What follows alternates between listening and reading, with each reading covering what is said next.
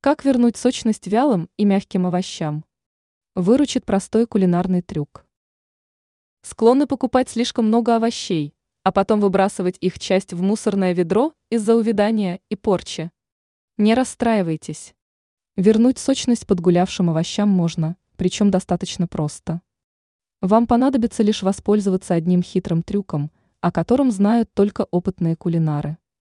Вторая часть нашей статьи подробно расскажет, как сделать вялые овощи хрустящими и вкусными. Возьмите на заметку. Вооружитесь глубоким тазиком и наполните его холодной водой, в которую затем добавьте лед.